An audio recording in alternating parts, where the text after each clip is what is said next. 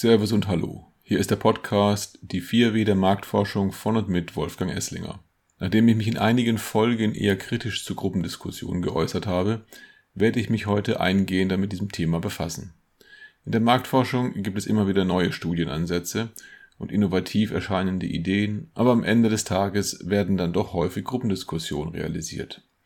Dafür gibt es gute Gründe. Gruppendiskussionen sind per se sehr flexibel und können im Vergleich zu anderen Methoden preiswert sein. Zumindest können sie ein sehr gutes Preis-Leistungs-Verhältnis bieten. Vorausgesetzt, man umschifft einige Klippen auf dem Weg vom Briefing zum Bericht. In einer Serie aus fünf kurzen Folgen schildere ich, was Sie als Hörer oder Hörerin dazu beitragen können, Gruppendiskussionen bestmöglich zu nutzen. Da dieser Podcast für Marketingverantwortliche gedacht ist, gehe ich davon aus, dass Ihnen die Perspektive des Kunden bzw. Auftraggebers bekannt ist. Entweder weil Sie selbst Studien beauftragen oder weil Sie als Mitglied eines Projektteams Ergebnisse präsentiert bekommen. Aber wie stellt sich der Prozess aus Institutssicht dar und was bedeutet das für Sie als Marketingverantwortliche?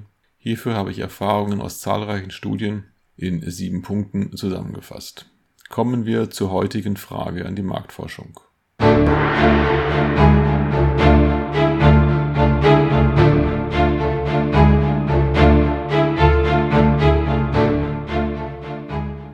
Wie kann ich von Gruppendiskussionen am meisten profitieren? Die heutige erste Folge deckt die Punkte Briefing und Preis ab. Folge 2 beschäftigt sich mit der Stichprobe, Folge 3 mit Leitfaden und Testmaterial, Folge 4 widmet sich der Moderation und die letzte Folge behandelt das Ergebnis und endet mit einem Fazit. Das Briefing. Am Anfang steht die Anfrage nach einem Angebot in Form eines Briefings. Dieses Briefing kann schriftlich, konkret und vollständig sein. Das ist der Idealfall.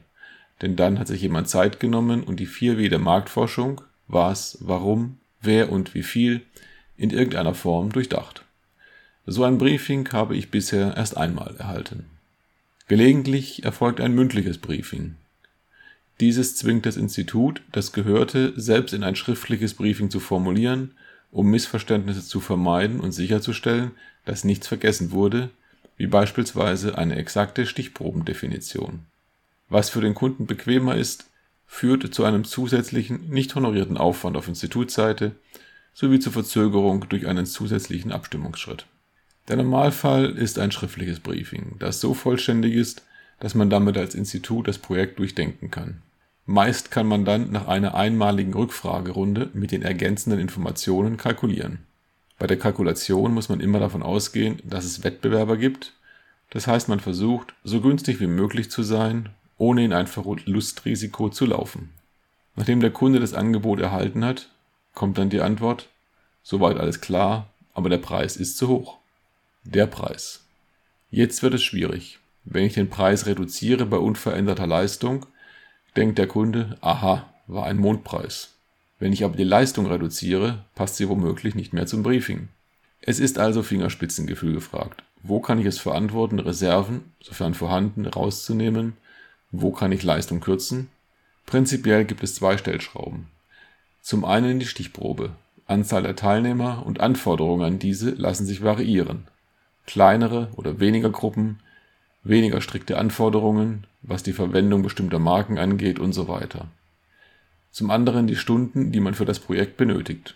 Ein flüssiger Projektablauf, keine Sonderleistungen wie mündliche Debriefings oder generell nur ein einfacher knapper Bericht sowie Übernahme von Aufgaben durch den Kunden (Stichwort Bereitstellung von optimalem Testmaterial) sind Möglichkeiten, den Aufwand zu reduzieren. Oder man weist bestimmte Leistungen optional aus, wie zum Beispiel die Ergebnispräsentation und inkludiert ansonsten nur einen Ergebnisbericht wenn ich jetzt mit dem reduzierten Preis und angepasster Leistung wieder zum Kunden gehe, kann es sein, dass der Preis immer noch nicht passt. Ich stehe auf dem Standpunkt, dass man es dann besser bleiben lassen sollte, vor allem wenn gleiche Leistung für weniger Geld gefordert wird. Sie werden immer jemanden finden, der es billiger macht. Dann soll es derjenige auch machen. Entweder macht er Verlust oder er liefert ein so schwaches Ergebnis ab, dass Sie als Kunde den Schaden haben. Qualitative Einschränkungen sind in etlichen Bereichen möglich ohne dass dies offensichtlich werden muss. Das Gesagte gilt natürlich nur, wenn beide Angebote identische Leistung versprechen. Hier gilt es genau zu vergleichen. Das war's für heute. Vielen Dank fürs Zuhören. Über Feedback und Fragen, auch Themenvorschläge, freue ich mich. Bis bald. Ihr Wolfgang Esslinger.